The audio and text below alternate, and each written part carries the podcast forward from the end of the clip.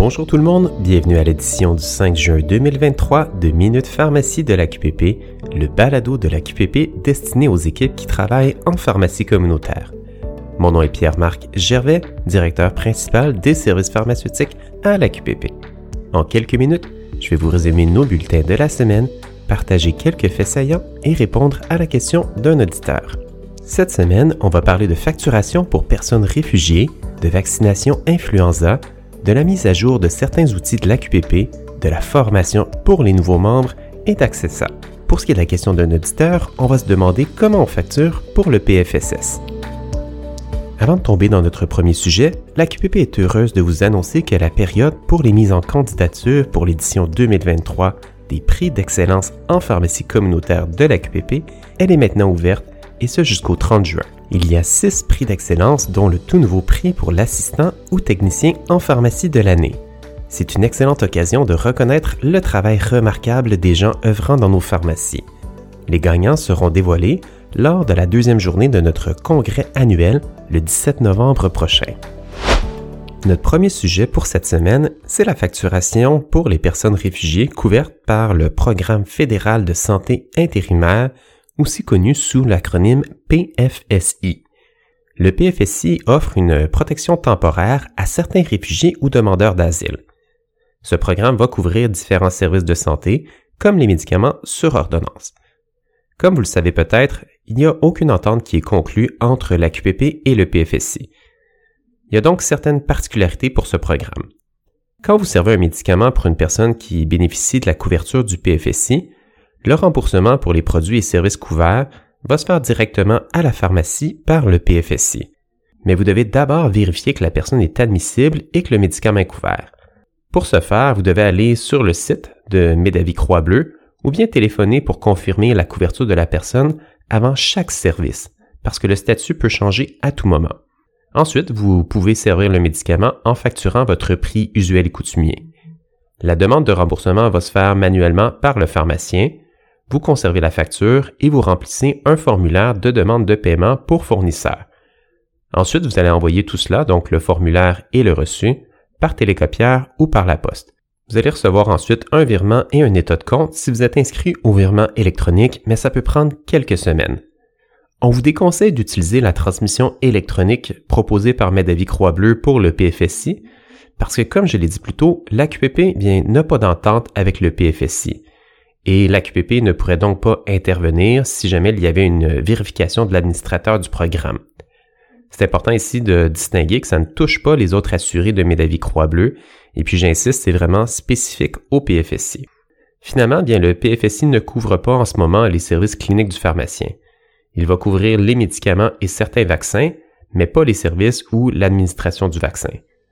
On comprend que tout cela, ça génère une gestion plus lourde pour vous et c'est pourquoi la QPP, ben, on nos démarches dans le but d'avoir une entente avec le PFSI. Pour notre prochain sujet, c'est encore la vaccination influenza. On peut maintenant vous confirmer que la vaccination contre l'influenza va être gratuite pour toute la population admissible lors de la prochaine campagne. Aussi, gardez en tête qu'il y aura probablement encore de la vaccination COVID pour les personnes les plus vulnérables à l'automne, on peut s'attendre à une dose de rappel pour certains groupes. Ces groupes vont probablement être les mêmes que les groupes particulièrement visés pour l'influenza. En effet, même si la vaccination influenza est offerte gratuitement à tous, on s'attend à ce que des efforts additionnels soient déployés pour rejoindre les personnes les plus à risque de développer des complications à la suite de l'influenza, par exemple les gens âgés de 75 ans et plus, les personnes atteintes de maladies chroniques ainsi que les femmes enceintes au deuxième et troisième trimestre. En plus, il y a les familles avec des enfants de moins de 6 mois, les travailleurs de la santé et la famille ou les proches aidants pour les personnes les plus vulnérables vont aussi être priorisés lors de la prochaine campagne de vaccination. Encore une fois, les communications gouvernementales vont diriger les gens vers Clic Santé pour la prise de rendez-vous. Clic Santé est encore une fois disponible sans frais pour les pharmaciens pour la campagne influenza. Pour ce qui est des vaccins, on s'attend à avoir accès à deux vaccins quadrivalents et puis possiblement à quelques doses de flumiste euh, pour les personnes âgées de 12 à 17 ans et Fluzone HD, mais bon, ça reste à confirmer les quantités et les clientèles admissibles pour euh, ces deux vaccins différents. Vous devriez savoir sous peu, si ce n'est pas déjà fait, un bon de précommande de la part de vos grossistes pour planifier les quantités lors de la prochaine campagne.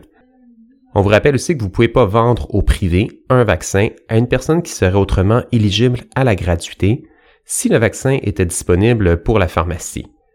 Vous devez donc bien prévoir les quantités. Il y a certaines exceptions toutefois, par exemple, si un vaccin différent euh, de ceux proposés, par exemple ceux qui viennent d'une technologie recombinante ou qui sont issus de lignées cellulaires, que vous jugez qu'il y a un bénéfice à les utiliser pour le patient et que celui-ci vous fournit un consentement éclairé, bien dans ces cas-là, il serait possible de les vendre et de les administrer, mais ça va demeurer l'exception. Votre patient doit bien être informé des options gratuites qui lui sont offertes. On vous suggère de documenter le dossier si vous administrez un vaccin payant à une personne autrement éligible à la gratuité. Nos outils vont être mis à jour, mais vous pouvez dès maintenant vous informer grâce à notre boîte à outils sur la vaccination. Le lien est disponible dans les notes de l'épisode. Et justement, ça nous plonge dans notre prochain bloc qui porte sur la mise à jour de certains outils. Tout d'abord, à votre demande, on a produit des versions en anglais de nos feuillets explicatifs pour les assurés du RSSFP, donc le régime de soins de santé de la fonction publique, pour expliquer que le régime d'assurance ne couvre pas les services cliniques en pharmacie. On a aussi produit une version en anglais pour expliquer aux patients les changements au programme des tests rapides de la COVID. L'autre outil qui a été mis à jour, c'est celui sur l'éligibilité pour le vaccin contre le zona. Dans la prochaine mise à jour du PIC, il va y avoir des précisions ajoutées sur le statut d'immunodépression. Ces précisions ont donc déjà été intégrées à nos outils. Tous ces outils sont disponibles sur notre site Internet dans l'espace pharmacien. Lorsque vous êtes sur notre site dans l'espace pharmacien, vous choisissez dans le menu Outils, puis Documentation et finalement sous Documentation Laboratoire, c'est là que vous allez trouver tous ces documents. Et je sais que vous me voyez venir, ça me permet de faire le pont vers notre prochain sujet, qui est la formation offerte aux nouveaux membres de l'AQPP. Si vous êtes un membre récent de l'AQPP, venez rencontrer toute notre équipe pour apprendre ce qu'on fait et découvrir tous les services offerts à nos membres et aux équipes en pharmacie. C'est une façon de comprendre comment votre association travaille pour vous et pour vous faciliter la vie. Vous avez déjà reçu l'invitation, donc regardez vos courriels, la formation, elle va avoir lieu le 20 juin de 13h30 à 15h30. C'est un rendez-vous à ne pas manquer. Avant de passer à notre question de la semaine, je vous partage quelques nouvelles d'Accessa. Plusieurs membres de l'équipe d'Accessa ont pris la route pour vous rencontrer et discuter avec les gens de l'industrie. Notre directeur du développement des affaires, Alain Desjarlais, était à Toronto le 2 juin pour l'événement MAPA. Alain a parlé du rôle grandissant des pharmaciens communautaires pour répondre aux besoins des patients et du système de santé qui est en évolution au Canada. Le 3 juin, Maude Elisabeth Côté, gestionnaire du développement des affaires, ainsi que Bianca Philly, coordonnatrice PSP, elles étaient au congrès des ATP de Family Prix à Saint-Sauveur pour parler de la place des ATP au sein d'Accessa. Finalement, pour les événements à venir, le 14 juin de 8h à 9h30, vous allez pouvoir assister à une formation virtuelle multiprogramme d'Accessa. C'est une formation qui va vous permettre d'être formé dans les 16 programmes d'Accessa. Le courriel d'invitation vous a déjà été transmis. C'est maintenant le temps de notre question de la semaine. On nous a posé la question suivante. Est-ce que j'utilise mon prix usuel et coutumier pour une facturation au PFSS? Mais avant de répondre à la question, je vais démêler certains acronymes. Il y en a beaucoup et ça devient parfois mêlant. Tout d'abord, le PFSS, bien c'est quoi? c'est le Partenariat fédéral pour les soins de santé. C'est un regroupement d'organismes fédéraux qui offrent des soins de santé.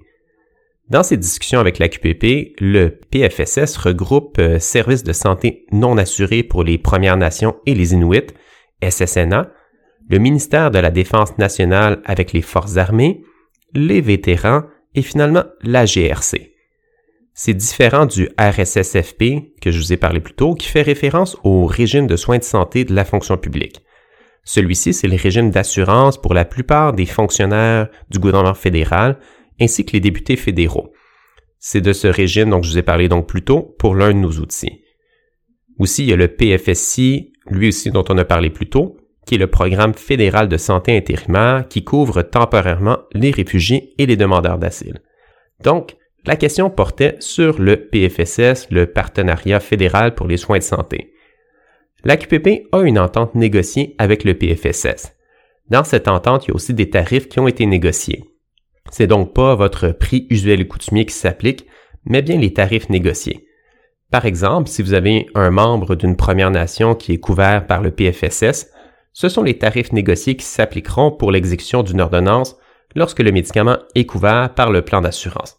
En principe, le tout va être programmé directement et automatiquement dans votre logiciel de pharmacie quand vous allez entrer comme assurance, Première Nation ou parfois ça s'appelle autrement, mais si vous programmez correctement dans votre euh, logiciel de pharmacie l'assurance de la personne, les bons tarifs vont s'appliquer automatiquement. Voilà, c'est ce qui m'a fait à ce balado Minute Pharmacie de la QPP. Merci pour votre attention. Par ailleurs, on vous rappelle de consulter les ressources de l'AQPP pour demeurer bien informé au sujet de votre profession ou des activités de votre association, par exemple nos bulletins, notre site Internet et les formations offertes. Si vous travaillez dans une pharmacie communautaire, demandez à votre employeur la clé secrète de votre pharmacie pour pouvoir vous connecter à l'espace pharmacien du site monpharmacien.ca et accéder à nos services. N'hésitez pas à nous faire part de vos questions et commentaires. Et là-dessus, je vous dis à bientôt.